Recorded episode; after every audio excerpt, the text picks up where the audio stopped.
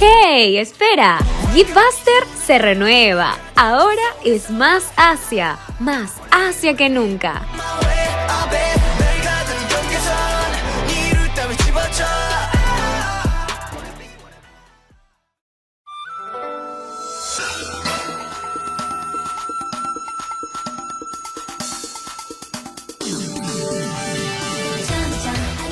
Chicos, ¿cómo están? Yo estoy recontra feliz porque arrancamos este programa con dos secciones súper especiales que no te puedes perder por nada del mundo. Quédate con nosotros durante todo el programa y entérate todo lo que hemos preparado especialmente para ti. Soy Taira y esto es Geekbuster.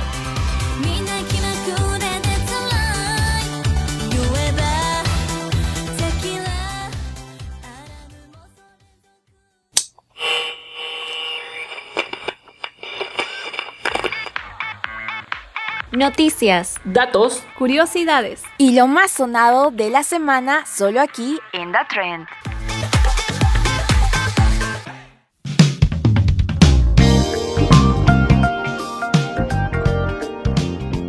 Bienvenidos chicos, empezamos con The Trend, el espacio donde te contaremos lo más importante de la semana que tiene que ver con Asia. Así es César, te cuento que en este episodio tenemos una noticia que va a emocionar a más de uno, estoy muy segura, sobre todo a los seguidores de la cultura K-Pop y a los que sueñan conocer este país.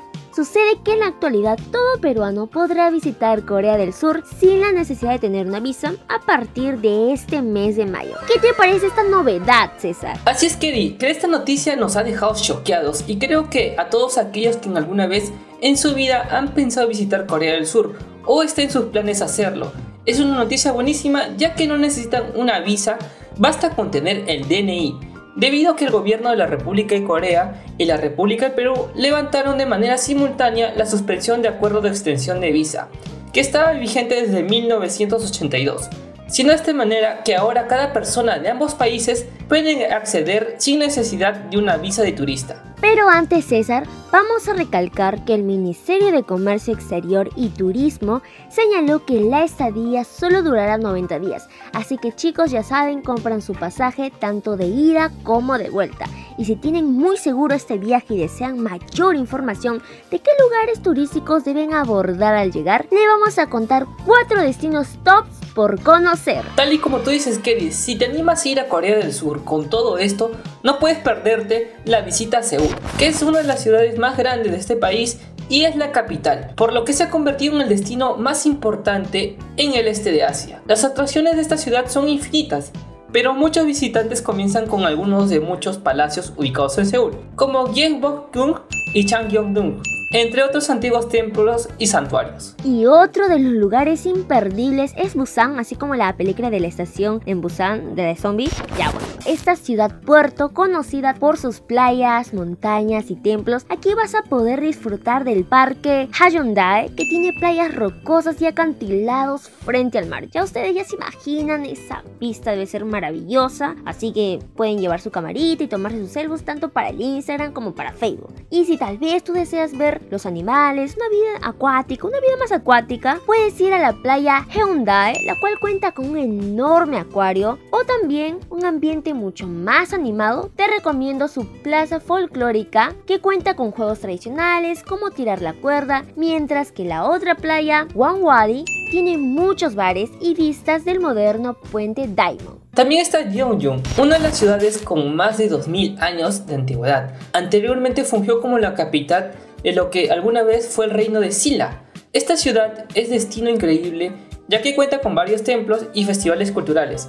Se recomienda comenzar con el recorrido con el templo de Bulguska, una verdadera obra arquitectónica y también de la religión y arte budista que data del siglo VII. Me he dado cuenta, César, que la verdad el tema de la religión y el arte budista abunda mucho en Asia, tanto como Corea como Japón, lo dijimos en uno de esos episodios pasados. Así que yo voy a decir ya el último lugar top, que sería la ciudad Jeonju.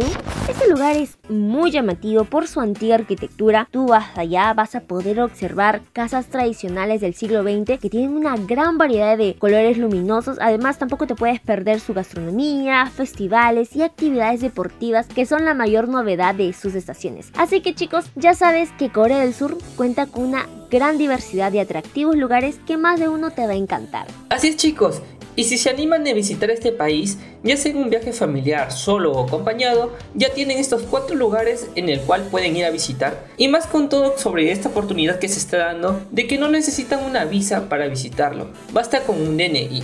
Esto fue todo en The Trend. Aún sigan escuchándonos aquí en Geekbuster.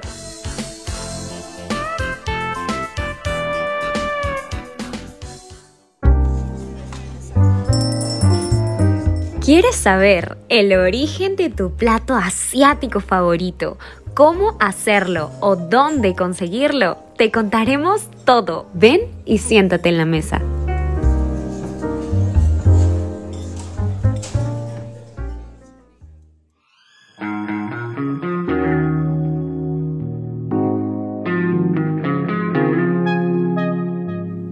Hola chicos, bienvenidos a esta deliciosa sección en la mesa. Hoy me encuentro acompañada de mi partner César. Hola César, ¿cómo estás? Hola Taira, me encuentro muy bien. Y hola a todos ustedes chicos.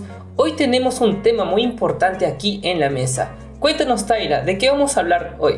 Claro que sí, es un tema recontra super archime interesante porque sabemos que muchos de nuestros oyentes han probado sopa ramen, ¿cierto? Pero aquí en Gitbuster vamos a profundizar un poquito más del tema y contarles cosas que de repente no sabían. Así es, Taira. Y por eso queríamos consultarle si alguna vez se han preguntado, ¿el ramen es un plato de origen chino o japonés?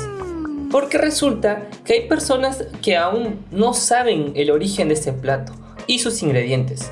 Claro, César, y es que es muy importante saber que en Japón el ramen se convirtió en un plato perfecto para los trabajadores, para poder comer de manera rápida, económica y saludable durante su jornada laboral. Es por todo esto por lo que la fama de esta receta alrededor del mundo está asociada más a la cultura japonesa. Y ya que estás hablando de ingredientes, quisiera saber cuál es la receta original de ramen. Claro, Taira, los ingredientes de estos platos son, primero, fideos chinos, que son de trigo, preparados con un caldo aromático, y un acompañamiento de verduras, carne, pescados y huevos.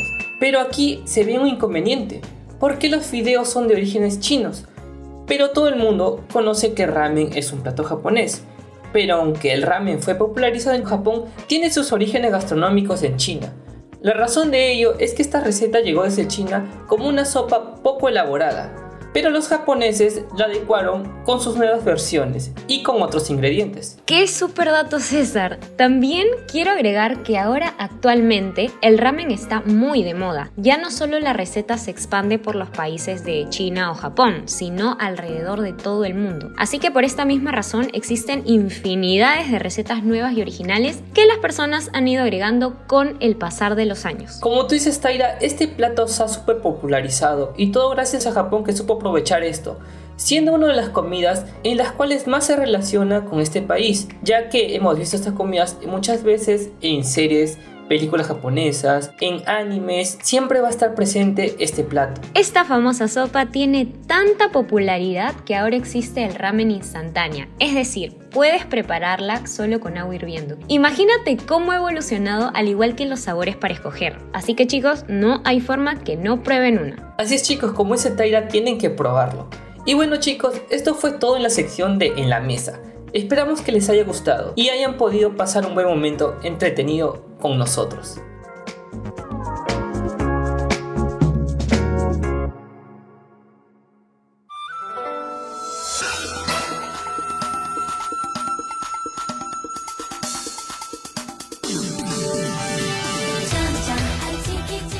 Esto ha sido todo por el día de hoy. Espero que se hayan entretenido muchísimo. Recuerden estar atentos al próximo episodio para más novedades.